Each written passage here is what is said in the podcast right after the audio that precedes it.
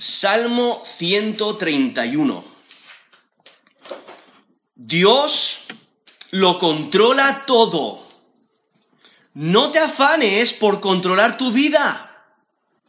Dios lo controla todo. O sea, Él es soberano. Todos los detalles están bajo su control. Por ello, no debes de afanarte por controlar tu vida. Pero eso es exactamente lo que muchas veces hacemos o intentamos hacer. Pensamos que podemos controlar nuestra vida, pensamos que podemos controlar el tiempo, eh, pensamos que podemos controlar eh, a las personas a nuestro alrededor, o quizás eh, nuestras finanzas, ¿no? el dinero que tenemos, o cómo, o cómo conseguir más dinero. Pensamos que podemos organizar nuestra vida, hacer planes, muchas veces eso es lo que hacemos, ¿no? Hacemos planes y decimos, para este, para este tiempo quiero estar eh, en, este, en, este, lugar, en este nivel, eh, y, hacemos planes. Incluso hay un dicho común que dicen, si quieres hacer a Dios reír, cuéntale, cuéntale tus planes. ¿Por qué? Porque nosotros intentamos hacer eh, un montón de planes, ¿no? La gente hace un montón de planes. Yo tenía un amigo que quería ser millonario a los 21 años, ¿no? Eh, y tenía planes de, cómo hacerlo. Eh, tenía otro conocido que él, dijo, para el año que viene voy a estar en Hollywood, ¿no? Y, voy a ser famoso. Y bueno, planes, ¿no? Ninguno de ellos lo logró, pero planes. Eh, nosotros podemos hacer planes, pero Dios es quien lo controla absolutamente todo. Y Él en lo que Él dice ocurre. Sus planes ocurren.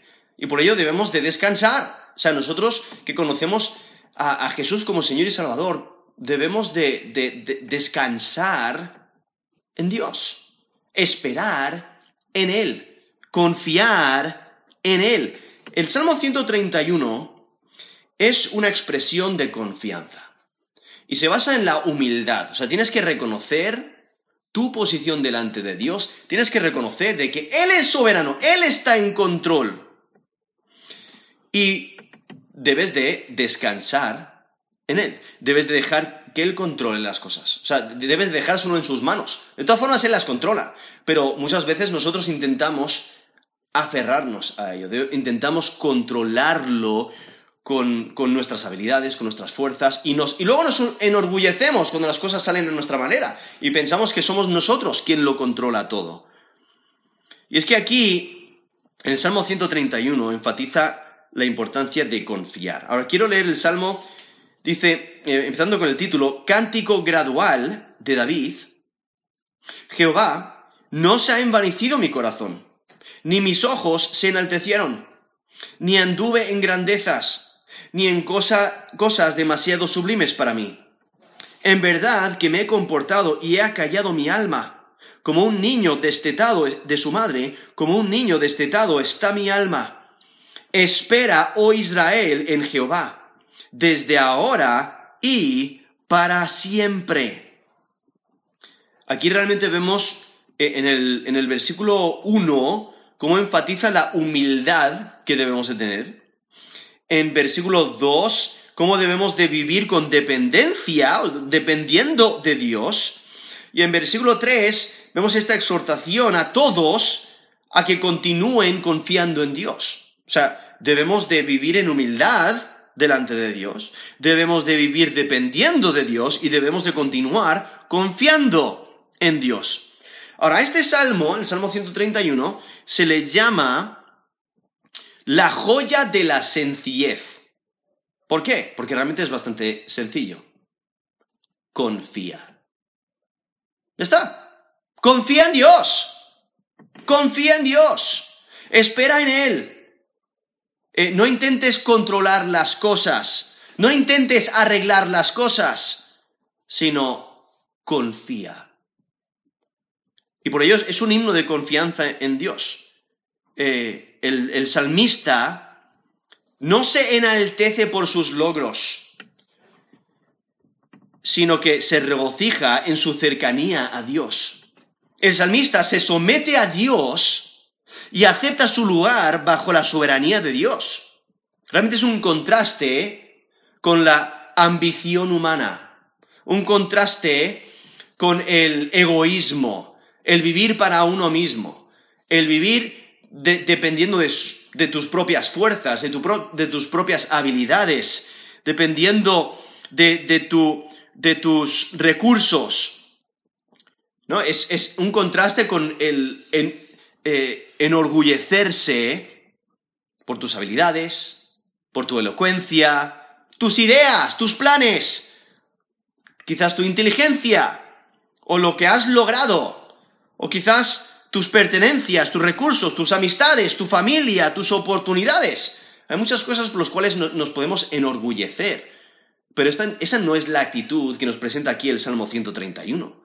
El Salmo 131 nos presenta la importancia de la humildad, de la sumisión, el humillarnos delante de Dios, el someternos a Dios y a sus planes, porque Él sabe lo que hace. Pero aún así, muchas veces nosotros, en desobediencia, en orgullo, pensamos que somos mejores, pensamos que somos especiales, pensamos que nosotros podemos solos, no necesitamos a Dios. Pensamos que merecemos más, que somos más importantes y no queremos humillarnos. ¿no? Y, eso lleva a despreciar a otros, a despreciar a Dios y a su plan, y luego no nos queremos arrepentir. Y continuamos pecando contra Dios. Cuando aquí lo que resalta el Salmo 131 es la humildad, ¿no? La sumisión, la dependencia, la confianza en Dios. Realmente eh, podemos pensar en el ejemplo negativo de Ucías. En segundo de Crónicas, Segundo de Crónicas 26 nos menciona el, rey Ucías. Nos dice en versículo 3, de 16 años era Ucías cuando comenzó a reinar y 52 años reinó en Jerusalén. Y versículo 4 dice, hizo lo recto ante los ojos de Jehová conforme a todas las cosas que había hecho Amasías su padre. Y persistió en buscar a Dios en los días de Zacarías entendido en visiones de Dios, y en estos días en que buscó a Jehová, él le prosperó. Eso es segundo Crónicas 26 del, 3 al 5. Eh, viendo como Dios le bendice porque confía, él espera, él descansa en Dios, se somete al plan de Dios, es una persona humilde. Pero mientras avanza su, su reinado, Dios le va prosperando porque confía en él, y luego llega un punto cuando Ucías, empieza a confiar en sí mismo. Y nos dice en versículo 16, segundo de Crónicas 26, 16. Dice, mas cuando ya era fuerte, su corazón se enalteció para su ruina.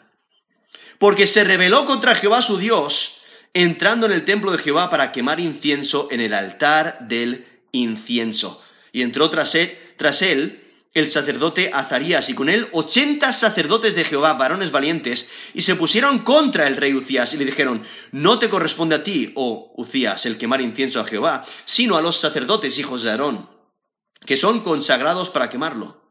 Sal del santuario, porque has prevaricado, y no te será para gloria delante de Jehová tu Dios de Jehová Dios.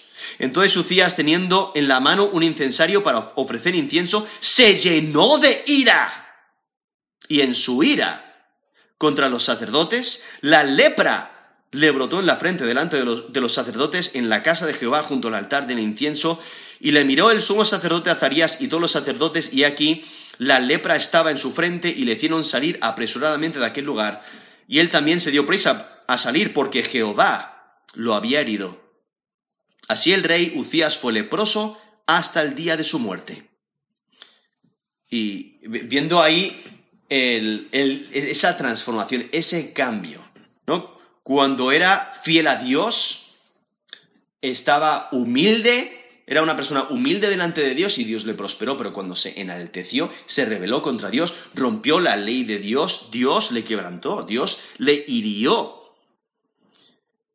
Viendo la importancia, o sea, eh, después de considerar ese, ese ejemplo negativo, vemos la importancia de reflejar esta actitud, la actitud del salmista de aquí del Salmo 131. Ahora, el título mismo, hay que recordar, es parte del Salmo porque nos indican muchas veces el contexto. Pero aquí nos dice cántico gradual, que lo más probable se refiera a las canciones que, que cantaban los peregrinos al subir a Jerusalén para las fiestas anuales. Nos dice Deuteronomio 16, del 16 al 17, dice, tres veces cada año aparecerá todo varón tuyo delante de Jehová tu Dios en el lugar que él escogiere, en la fiesta solemne de los panes sin levadura, en la fiesta solemne de las semanas, en la fiesta solemne de los tabernáculos. Ninguno se presentará delante de Jehová con las manos vacías, cada uno con la ofrenda de su mano, conforme a la bendición que Jehová tu Dios te hubiere dado. Eso es Deuteronomio 16, del 16 al 17.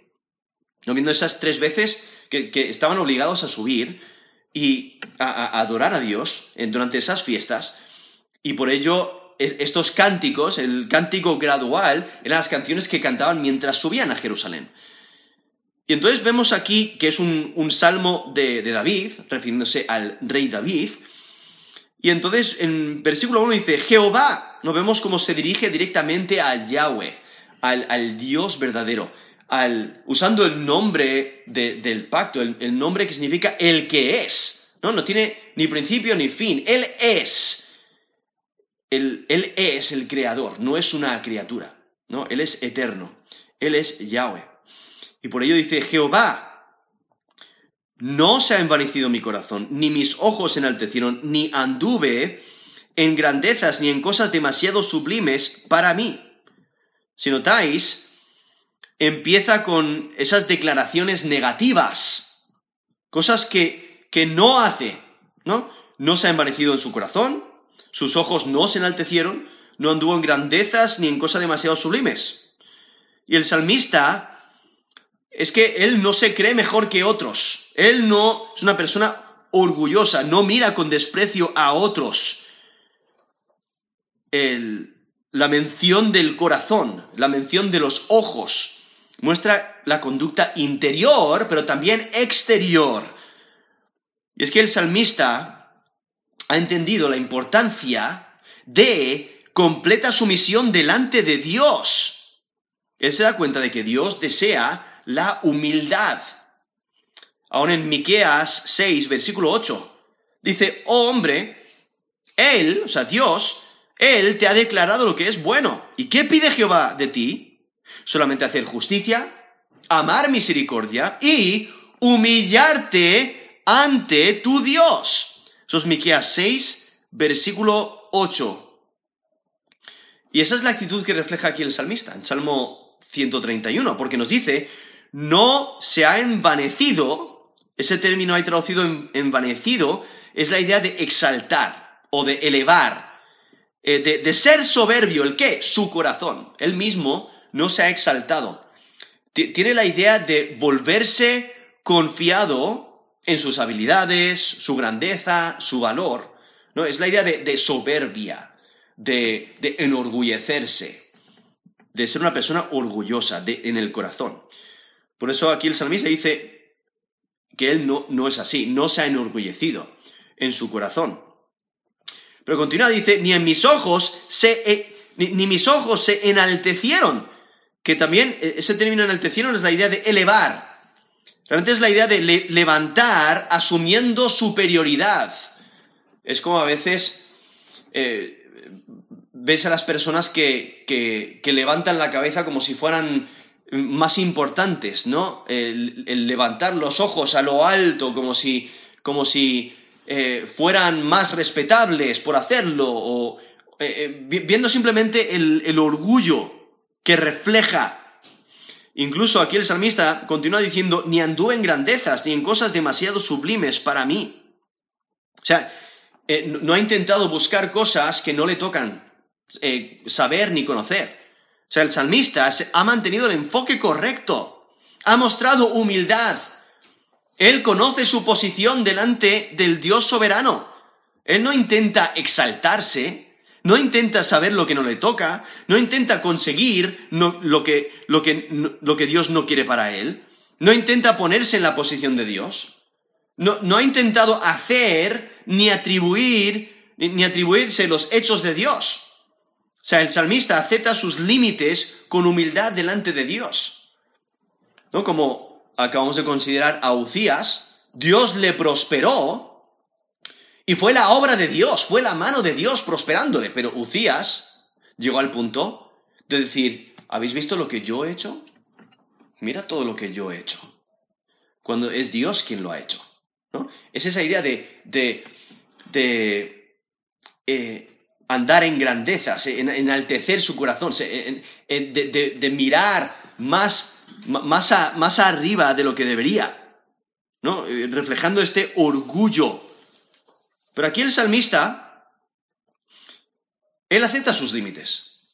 Él acepta eh, que Dios está en control. Él acepta de sus debilidades. Él no se enorgullece él se da cuenta de su posición delante de Dios y por ello se humilla.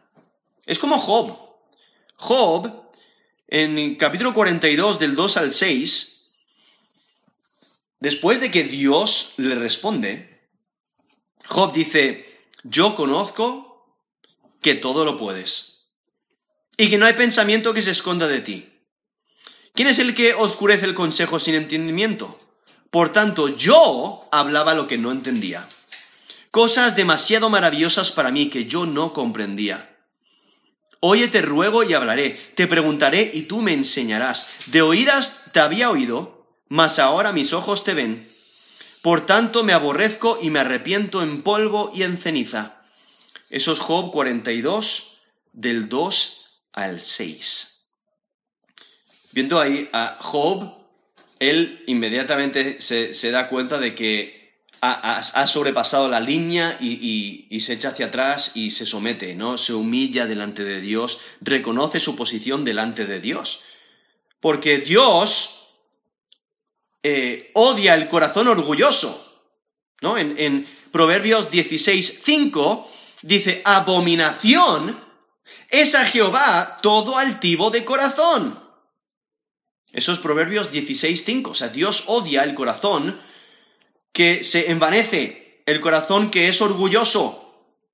Y por ello aquí el salmista resalta esa idea. No se ha envanecido mi corazón. Pero Dios también odia los ojos altivos. En Proverbios 6, del 16 al 19, allí el, texto nos dice que hay seis cosas que aborrece Jehová y aún siete abomina su alma. Y empieza la lista con los ojos altivos que es la idea de ojos orgullosos, ojos que, se enaltecen, que piensan que, o sea, la persona que, levanta sus ojos y piensa que es la, mejor persona que jamás haya existido, ¿no? Se enorgullece. Dios odia los ojos altivos. Y es que el orgulloso observa, compara y nunca está satisfecho. Piensa que Él impresiona. Piensa que es importante. Piensa que es la única persona que importa. Y por ello se molesta cuando otros no le tratan como quiere que le traten. Y el orgulloso le quita el valor a las demás personas. Se evalúa superior. Y por ello aquí vemos un, un contraste, ¿no? Es un contraste muy grande con el orgulloso, porque el salmista refleja humildad total. Porque no intenta conocer más de lo que le toca conocer, no intenta gloriarse en, en sí mismo, sino que se humilla. Y por ello el salmista eh, menciona esta actitud de humildad, de sumisión, cuando dice, no se ha envanecido mi corazón, ni mis ojos se enaltecieron, ni anduve en grandezas, ni en cosas demasiado sublimes para mí. Entonces el salmista no está intentando destacar, no está intentando eh, ser eh, famoso, no está intentando que las personas le aplaudan vaya donde vaya, no, él está sirviendo a Dios en humildad total y está satisfecho con el plan de Dios para su vida y se somete porque confía. Es humilde y descansa en el control de Dios. Y por ello vive en humildad delante de Dios. ¿Cómo cómo reflejamos orgullo? Bueno, al pensar que, que lo sabemos todo. Pensar que somos superiores a los demás.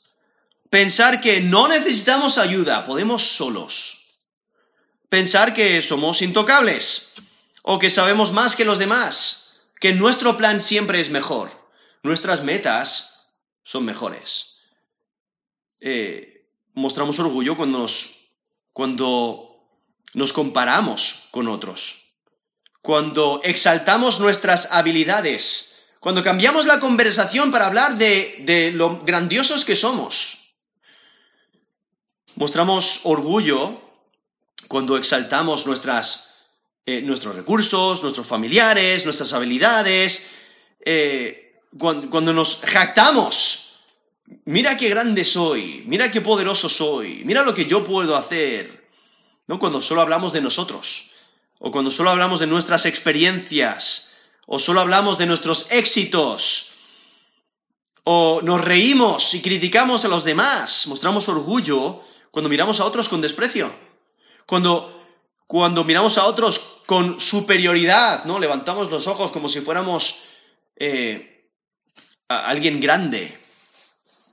O cuando pensamos que lo que nosotros tenemos es mejor. Lo que nosotros hacemos es mejor. Cuando criticamos a otros, cuando juzgamos a otros. mostramos orgullo cuando buscamos cosas que realmente no nos tocan. ¿no? Cuando queremos conocer cosas que no son para nosotros, o queremos cosas que no son para nosotros, o demandamos obediencia de otros, como si nosotros fuéramos eh, soberanos. Cuando o mostramos orgullo, cuando nosotros buscamos seguidores o ser el mejor, o cuando siempre guiamos el enfoque hacia nosotros mismos, ¿no? Mostramos orgullo cuando pensamos que merecemos más, mejores cosas, eh, mejores amigos, más amigos, más honra, eh, etc. ¿No? Cuando tu enfoque está en ti mismo, muestras orgullo. Cuando lo que eh, Dios desea es que nos humillemos delante de Él. ¿no? Realmente te, te das cuenta que, que tienes orgullo cuando te derrumbas si la gente no habla de ti o de tus grandezas o de lo que tú has hecho, si no te dan el crédito por lo que has hecho. Cuando no consigues lo que quieres, cuando no recibes lo que mereces, ¿no? Te, te, te enojas. ¿Por qué? Eres una persona orgullosa. Te eh, demuestras que eres orgulloso cuando te derrumbas si otro sabe más que tú. Si otro eh, saca mejor nota que tú, si otro consigue lo que tú no puedes. O sea, eh, eh, el, propósito de, el, orgulloso, o sea, lo que él busca es ser el primero, en todo. Y entonces, si alguien le quita ese lugar, pues entonces no está contento. Y eso demuestra su orgullo. Porque Dios siempre debe ser el primero y nosotros debemos de someternos delante de Él y humillarnos eh, delante de Dios y seguir el, el ejemplo de Cristo. Nos dice Filipenses 2, del 3 al 11. Nada hagáis por contienda o por vanagloria, antes bien con humildad, estimando cada uno de los demás como superiores al mismo. No mirando cada uno por lo suyo propio, sino cada cual también por lo de los otros. Allá pues en vosotros este sentir que hubo también en Cristo Jesús, el cual, siendo en forma de Dios, no estimó el ser igual a Dios como cosa que aferrarse, sino que se despojó a sí mismo, tomando forma de siervo, hecho semejante a los hombres, y estando en la condición de hombre, se humilló a sí mismo, haciéndose obediente hasta la muerte y muerte de cruz.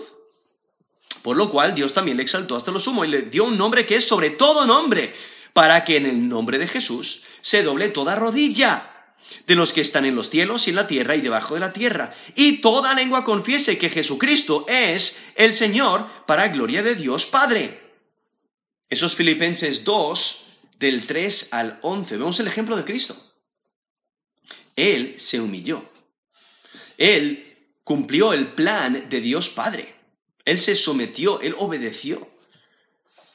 Y vemos su humildad y por ello vemos ese ejemplo a seguir, que debemos de humillarnos delante de Dios obedecerle a Él y eh, tratar a los demás como superiores a nosotros mismos, no enorgullecernos. Y entonces continúa aquí el, salmista, eh, no solamente reflejando la, importancia de vivir en humildad, sino en versículo 2 resalta la importancia de vivir dependiendo de Dios. Porque en, en versículo 2 dice, en verdad que me he comportado y he acallado mi alma como un niño destetado de su madre, como un niño destetado está mi alma. Aquí, en versículo 2, el salmista muestra su comportamiento, cómo se ha comportado. Dice, en verdad que me he comportado y he acallado mi alma. Ese término hay traducido comportado. Es un término en el lenguaje original que tiene la idea de nivelado, o uniforme, o suave y tiene el sentido de tranquilizar. O sea, él se ha tranquilizado. Y luego lo resalta una vez más cuando dice, y he acallado mi alma. Ese término de traducido acallado es la idea de mantenerse quieto, descansado, en quietud, silenciado. Porque lo que está eh, ilustrando ahora es esa dependencia de Dios y cómo él se ha mantenido tranquilo y descansado, o sea, en quietud, porque confía en Dios. Y lo ilustra con un niño destetado de su madre, nos dice la, segunda parte del versículo 2, dice, como un niño destetado de su madre, como un niño destetado está mi alma. Ahora, ese, ese término ahí destetado puede referirse a que no se, eh, ya no se alimenta de leche del pecho de su madre, o sea, ya, ya le, han introducido al, al, a, la, comida sólida, o quizás ya ha comido y está satisfecho. El, punto que, que, está intentando dar es la idea de satisfacción. O sea, ha comido y está satisfecho, está tranquilo en, vez de buscar exaltación propia, como lo resalta ahí en versículo 1, ha decidido acallarse porque encuentra satisfacción y contentamiento en Dios. Lo que está describiendo es satisfacción. Y realmente aquí menciona este niño destetado de su madre. no hay necesidad de especular la edad del niño porque la enseñanza es clara, o sea, hay que estar satisfechos, hay que estar contentos. Y al, estar satisfecho, el niño abraza a su madre y la abraza por amor.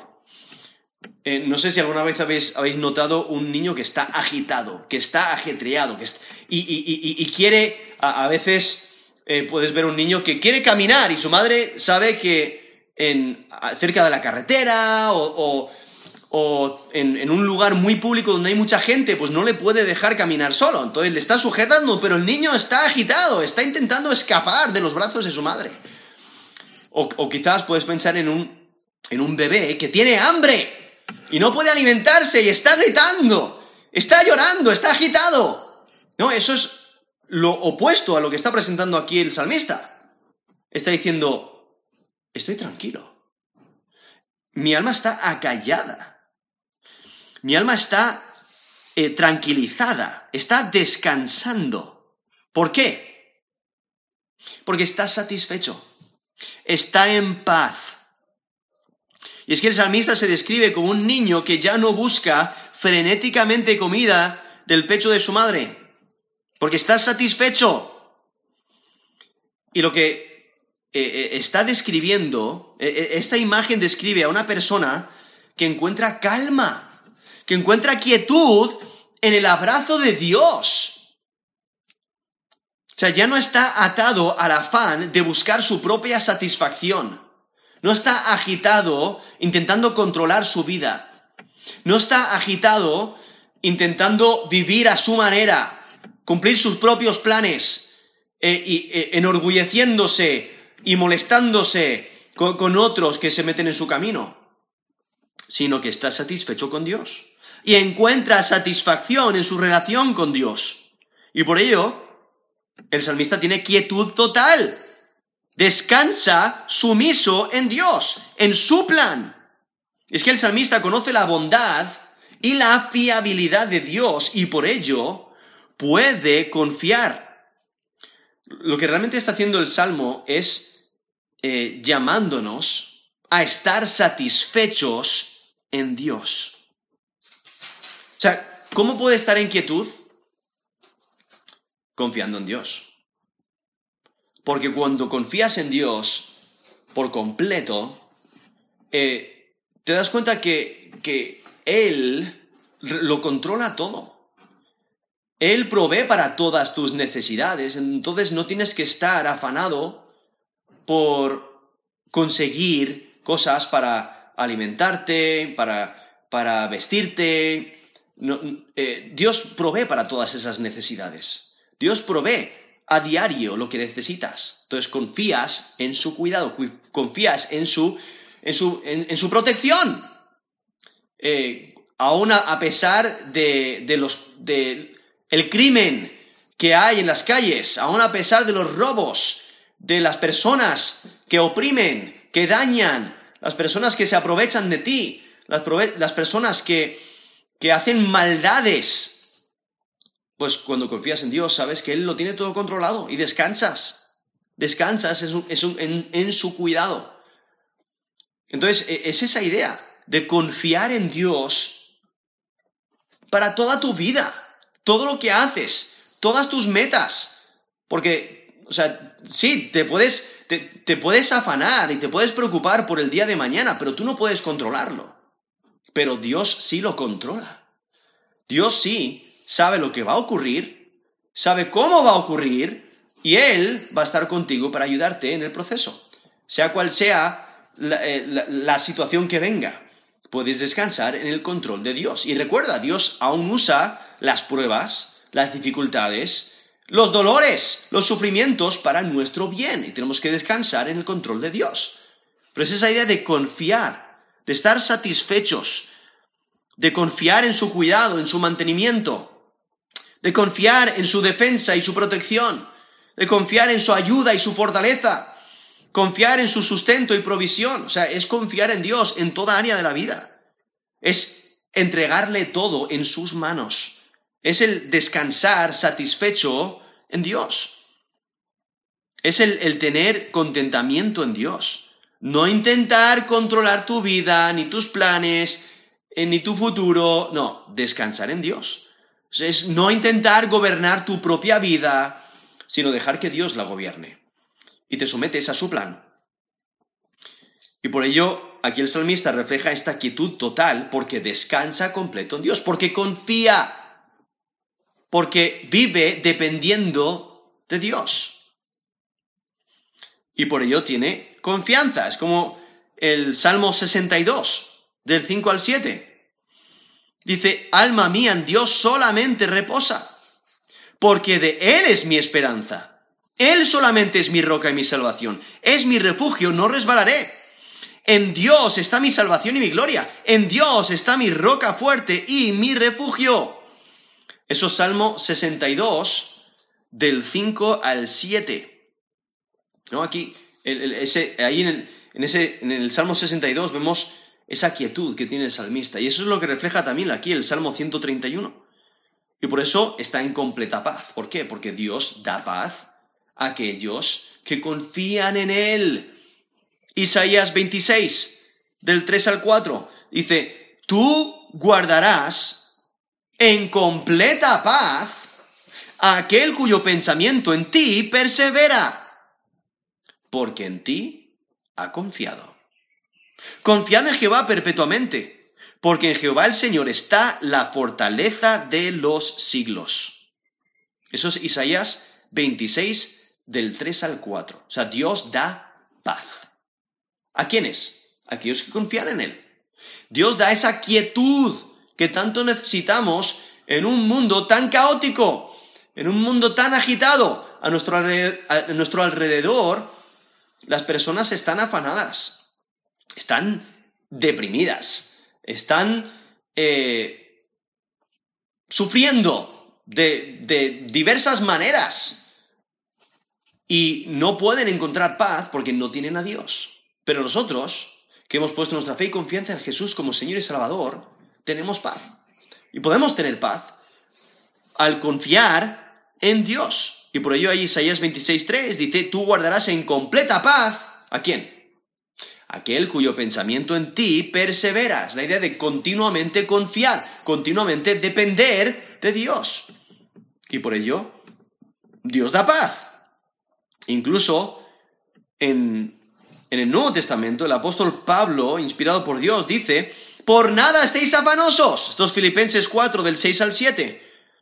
Por nada estéis afanosos, sino sean conocidas vuestras peticiones delante de Dios en toda oración y ruego, con acción de gracias. Y la paz de Dios, que sobrepasa todo entendimiento, guardará vuestros corazones y vuestros pensamientos en Cristo Jesús. Eso es Filipenses 4 del 6 al 7. O sea, cuando descansas en Dios, confías en Él, oras y entregas todo en sus manos. Y Dios te da una paz que sobrepasa todo entendimiento. Esa es la paz que está describiendo aquí el salmista en Salmo 131, versículo 2, cuando dice, en verdad, o sea, certísimamente, sin lugar a duda, que tengo paz, ¿no? Que, que me he tranquilizado, me he comportado y he acallado mi alma. O sea, estoy me, mantengo quieto, en quietud, silenciado, descansando. ¿Cómo? Al igual que un niño que descansa en los brazos de su madre que está satisfecho. No tiene ninguna clase de necesidad. No tiene, no tiene clase, ninguna necesidad. No tiene eh, eh, nada que, que necesite eh, sino que descansa completamente en Dios sabiendo que Él sabe lo que hace. Dios sabe lo que hace y está satisfecho. Por eso ha callado su alma en Dios. Y es que en vez de depender de ti, de ti mismo, entrégate por completo a Dios. En vez de estar afanado por conseguir tus metas, entrega tu vida a Dios pon las manos, pon, en las manos de Dios todo. O sea, pon todo en sus manos. Él se encarga. Déjalo. O sea, haz, tu trabajo, haz lo que tú tengas que hacer, pero deja el resultado en las manos de Dios. O sea, descansa en su control, confía en Él, depende de Él. Y luego termina el Salmo, aquí el Salmo 131, versículo 3, exhortando a otros a tener la misma confianza y a, tener una confianza que perdura. Es la importancia de mantener, mantenerse confiando, continuamente confiar. Por eso nos dice, espera, oh Israel, en Jehová, desde ahora y para siempre. Esa idea de espera es la idea de poner esperanza. Entonces, el salmista desea que otros tengan la misma experiencia que él. Desea que otros también disfruten de la satisfacción y, del contentamiento que Dios provee para aquellos que se acercan a Él. Y es que el salmista muestra confianza total en Dios. El salmista confía para siempre, ¿no? Por la eternidad. Y exhorta a otros a confiar. Por eso dice, espera, oh Israel, en Jehová. No está indicando a, la nación. Hay que recordar que el salmo es del, rey David, ¿no? Al ser el rey de Israel, él está exhortando a, Israel a confiar en Dios y a, continuar confiando. No es, no es solo para un momento puntual. No es bueno, confía en Él cuando tengas problemas. No, no, no. Confía en Él Siempre. El creyente siempre debe esperar en Dios. Confiar en Dios es una actitud que requiere mantenimiento. Es algo que constantemente tenemos que hacer. continuar confiando, continuar creciendo en nuestro conocimiento de Dios. Y al crecer en nuestro conocimiento de Dios, vamos a aprender a confiar más en Él. Es que es necesario continuar confiando en Dios. Es que toda nuestra confianza debe estar en Dios todo el tiempo. Y por eso vemos aquí el salmista que refleja esta confianza, refleja dependencia, y por ello exhorta a otros eh, a, confiar.